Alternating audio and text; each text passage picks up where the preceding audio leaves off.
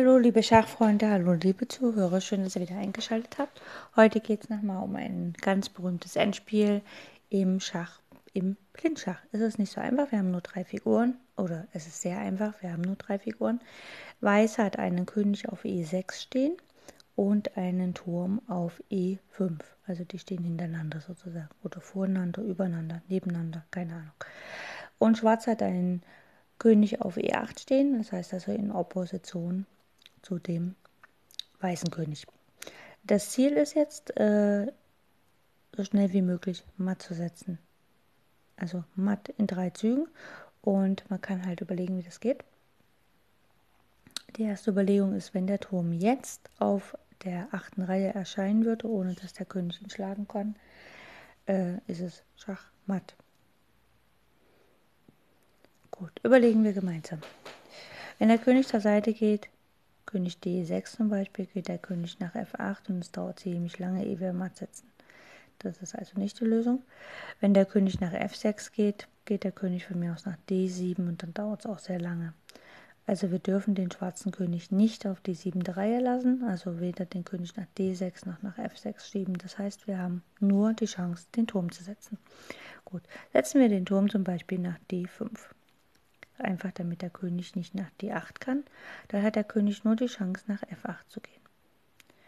Jetzt wollen wir aber, wie wir ja schon aus der Anfangsstellung wissen, wir wollen eigentlich, dass der König auf E8 steht und ich mit meinem Turm auf die achte Reihe ungeschlagen komme, um dort matt zu setzen. Und das erreiche ich folgendermaßen.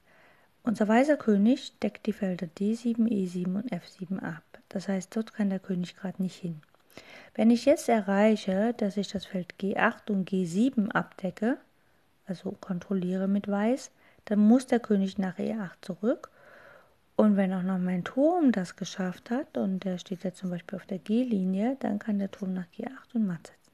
Also setzen wir unseren Turm von D5 nach G8, äh, G5.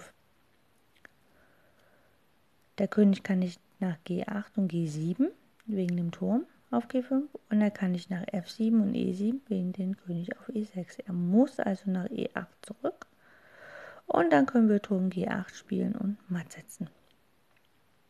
So, das ist das Prinzip. Jetzt gehen wir nochmal in die Grundstellung. König E6, Turm E5, König E8. Also weißer König E6 und weißer Turm E5 und der schwarze König auf E8. Und jetzt ist die Überlegung, wie viel erste Züge gibt es, womit wir das Matt in drei Zügen erreichen können. Wir haben eine Möglichkeit schon gezeigt, das war Turm D5. Aber wie ist es denn mit Turm C5? Nehmen wir mal an, wir spielen Turm C5. Wenn Schwarz mit seinem König nach F8 geht, dann wissen wir schon, wir spielen Turm G5 und dann Turm G8 matt. Was ist, wenn der König jetzt nach D8 geht?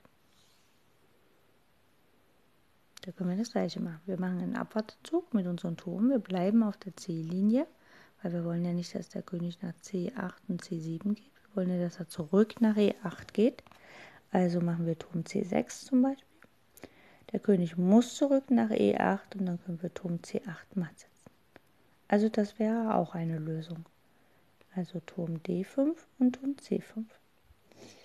Wie ist es denn, wenn wir nach F8 gehen? Dann geht der König nach D8, wir gehen wieder Turm C5 und dann setzen wir Matt.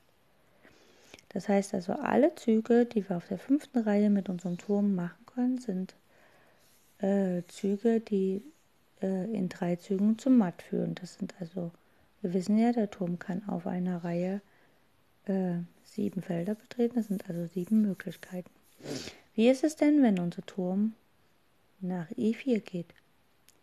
Dann kann der König nach F8 oder D8 und für beide Möglichkeiten wissen wir ja schon die Lösung. Wenn er nach F8 geht, gehen wir mit unserem Turm auf die G-Linie und dann setzen wir auf G8 matt. Wenn er nach D8 geht, gehen wir auf die C-Linie und dann setzen wir auf C8 matt. Das heißt also auch E4 wäre eine Lösung. Demzufolge auch E3, E2, E1 mit unserem Turm. Das heißt also, das sind nochmal 1, 2, 3, 4 Möglichkeiten. Zu den elf Möglichkeiten, äh, zu den sieben Möglichkeiten, die wir am Anfang hatten, wären das insgesamt elf Möglichkeiten, die wir haben für den ersten Zug, um in drei Zügen matt zu setzen.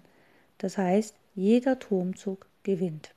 Oder jeder Turmzug führt dazu, dass wir in drei Zügen matt setzen. Okay, ich hoffe, euch hat es Spaß gemacht. Wenn ja, könnt ihr mir gerne einen Applaus geben und ich freue mich auf unsere nächste gemeinsame Sendung und danke euch sehr fürs Zuhören und hoffe, es macht euch Spaß. Falls ihr Schach spielt oder irgendwie ein Turnier mitspielt, wünsche ich euch maximale Erfolge beim Schach. Bis später wieder. Tschüss.